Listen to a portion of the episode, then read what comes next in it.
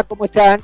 Bienvenidos, bienvenidos a la nochecita de Buenos Aires, 21 grados la temperatura, eh, tres minutos después de las 8, vamos hasta las 9 de la noche, como siempre, en la mitad de la semana, bueno, anticipatoria, ¿no? Nuestra invitación de ayer a escuchar el programa de hoy, especialmente en el capítulo entrevista, y los vuelvo a invitar a que se queden en el programa, porque va a tener como invitado central a una persona que bueno cumple un rol fundamental en lo que está pasando en el sur del país concretamente en Villa Mascardi se trata de Diego Frutos eh, que es presidente de la comunidad vecinal de Mascardi que sufrió el incendio de su casa este, se salvó de que no lo incendiaran no la incendiaran con él adentro eh, porque justamente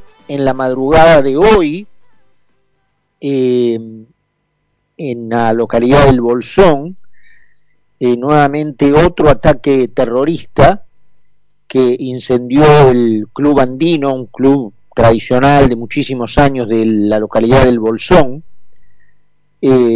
allí en Río Negro. la gobernadora ya en tono de desesperación, pidiendo ayuda al gobierno federal y aclarando que con ese pedido no está pidiendo un favor. Pero claro, el gobierno federal, ¿cómo le va a enviar ayuda si es cómplice de los terroristas que cometen atentados incendiarios? Es decir, el, el gobierno federal es el que con uno de sus brazos es el que está cometiendo los actos terroristas en el sur eh, incendiando propiedad pública y privada, ocupando territorio. O sea, el Estado, las autoridades a las que la gobernadora de Río Negro le pide ayuda, son los delincuentes. ¿Me entendés? Así como mandó a eh, el amanuense de la diplomacia argentina en Chile, el embajador Rafael Bielsa, a solicitar la libertad del jefe de toda esta organización terrorista que busca la separación de la Argentina, que debe pasar nuevamente el papelón internacional de que un conjunto de eh, más de 20 senadores chilenos, y la voy a leer textual, haya enviado una nota personalizada a Rafael Bielsa, eh, diciendo por, la, por medio de la presente, los abajo firmantes, senadores de la República de Chile, venimos a manifestar nuestra más absoluta preocupación luego de conocer su visita a la Comisión de Libertades Condicionales de la Corte de Apelaciones de Temuco en favor del señor Facundo Jones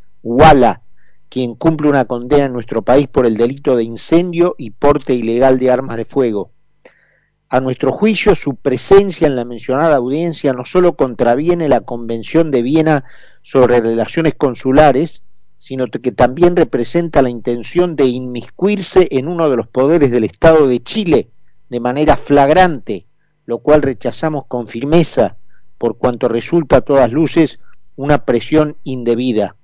Del mismo modo, nos parece que cualquier acción que busque beneficiar a un delincuente de estas características, que defiende la lucha armada, el terrorismo y la violencia como método de acción política, es contraria a la defensa de los principios democráticos que nos inspiran.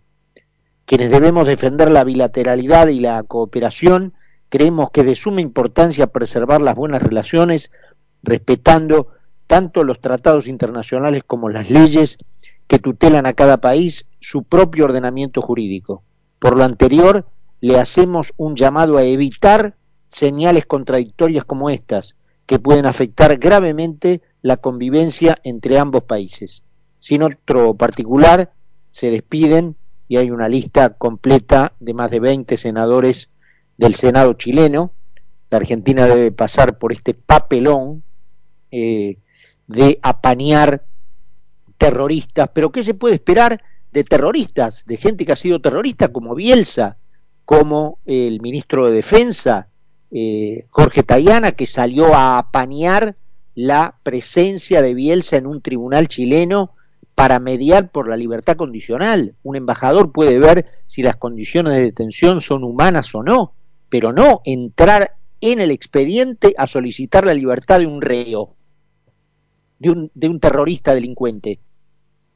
Pero siempre el gobierno argentino eh, a favor de los delincuentes, de los que te matan por un buzo de River en una calle del conurbano a las 2 de la mañana, o en una votación de la OEA, como volvió a ocurrir con el caso de eh, el señor Ortega, Daniel Ortega, que persigue opositores y volvió a someterse a votación en la OEA el caso de la persecución y encarcelamiento de opositores políticos en Nicaragua y la Argentina, el gobierno, el gobierno peronista argentino, una vez más eh, poniéndose del lado de los delincuentes, en este caso internacionales, se abstuvo en la votación. El gobierno peronista de la Argentina, recuerden que por lo menos yo en este programa nunca más voy a pronunciar la palabra kirchnerismo o kirchneristas, a lo, a, porque he llegado a la conclusión consciente de que es una excusa que le viene como anillo al dedo, otra más de las excusas que con el tiempo inventa y reinventa el peronismo para salir indemne de todo lo que lo jode. Entonces, nunca más, por lo menos yo, en este programa voy a pronunciar la palabra kirchnerista o kirchnerismo. Son peronistas. El gobierno peronista que tenemos defiende terroristas, porque integran su gobierno, como el señor Bielsa, como el señor Tayana, defendiendo a dictadores, terroristas como el señor Ortega, que persigue y encarcela em, opositores en Nicaragua, y otro que es un terrorista de la palabra, el señor Feletti, el secretario de Comercio, eh, que estipuló ya por decreto el precio de más de 1.600 productos de la canasta familiar, yo me pregunto, en lugar de haber establecido estos precios que figuran en los listados emitidos por la inoperante secretaría que preside, ¿por qué no puso precios, digamos, un 80% más bajos? Si la cuestión es simplemente agarrar un papel y un lápiz, escribir en una columna de la izquierda el nombre del producto y en una columna de la derecha el precio que se me antoja. ¿Por qué poner este que pusieron y no uno 80% más bajo, por ejemplo?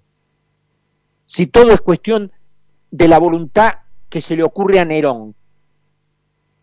Porque el señor Nerón ha dispuesto que la manteca, digo cualquier cosa, ¿no es cierto? No, no tengo idea el precio que le pusieron a la manteca. Pero, por ejemplo, que la manteca salga 250 eh, pesos. ¿Y por qué no 15 pesos? ¿O 1,50? ¿Por qué la voluntad de Nerón dispuso 250 y no 15?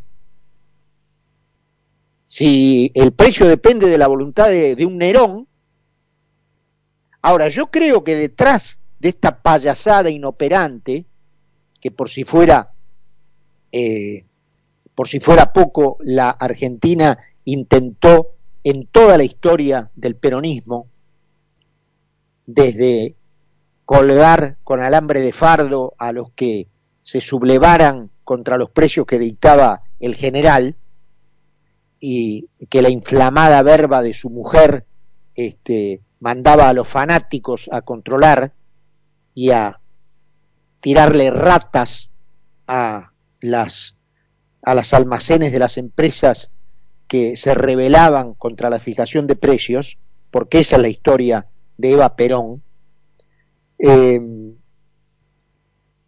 ¿por qué no fijar eh, precios 50, 60, 70, 80% más baratos de lo que fijaron? Si son, si depende de la voluntad de los Nerones de la hora. Y el Nerón de la hora, el señor Feletti, consiguió en parte lo que buscaba, más allá del tema del congelamiento, Porque yo, ¿qué, yo me pregunto, ahora, ¿qué van a hacer? ¿Qué van a formar milicias armadas de controladores de precios? O sea, establecer un estado policiaco en la Argentina. Por ejemplo, con Mayra Mendoza a la cabeza, con una ametralladora colgada del pecho, entrar a supermercados para controlar los precios. Y podrían eh, dictaminar el, fusilamiento en el momento del dueño del supermercado en caso de verificar una contravención. Porque es lo único que le falta, establecer un estado policial en la Argentina. Pero parte de lo que perseguían con esta barra basada ya lo consiguieron, porque obviamente, más allá de lo que nosotros comentamos el otro día en la antesala de la reunión de Feletti con Daniel Funes de Rioja, las entidades, luego de, ese, de esa conferencia de prensa informal de Daniel Funes de Rioja en la puerta de la Secretaría de, la, de Comercio, sí dieron a conocer comunicados oficiales, formales, en donde claramente se opusieron a esta barrabasada. Entonces, ¿qué salió a decir? Y, por supuesto, alertaron sobre los problemas de desabastecimiento que iba a sufrir la este, comunidad argentina. Entonces, ¿qué salió a decir el impresentable de Feletti? Ni amenazas a los argentinos, ni desabastecimiento. Eso era lo que quería. Como están desesperados, como están desesperados porque la gente les dio un, un cachetazo memorable, que lo va a repetir en poco más de 20 días, entonces encontraron una herramienta para volver sobre la clásica vocación peronista de generar enemigos, como ya lo decía Perón, citando a Mao. Uno en la tarea de conducción lo primero que debe hacer es distinguir los amigos de los enemigos. Y luego Perón decía, y esto ya lo digo yo, no lo decía Mao, al amigo todo, al enemigo ni justicia. Ese es el origen de la famosa frase de Perón. Pero el inicio era que la tarea de conducción consiste, antes que nada, en distinguir los amigos de los enemigos. Esos son, son eso.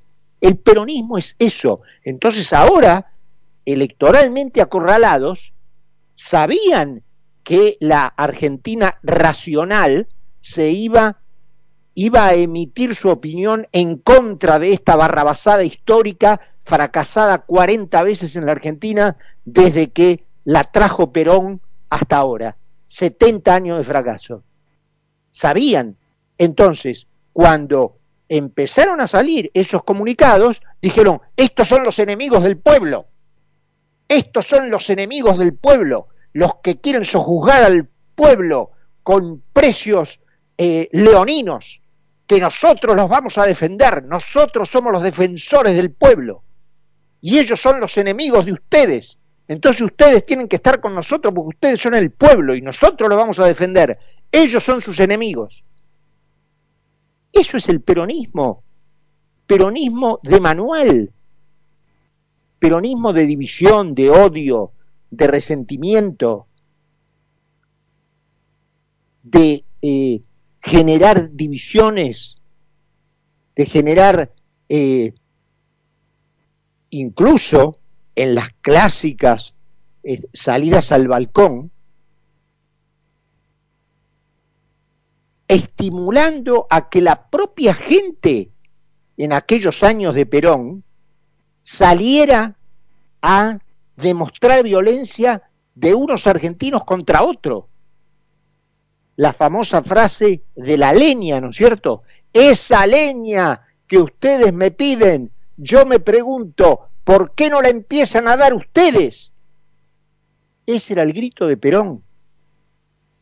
Entonces, esto es el peronismo. A ver si nos entendemos y nos eh, ubicamos de una vez frente a lo cual estamos.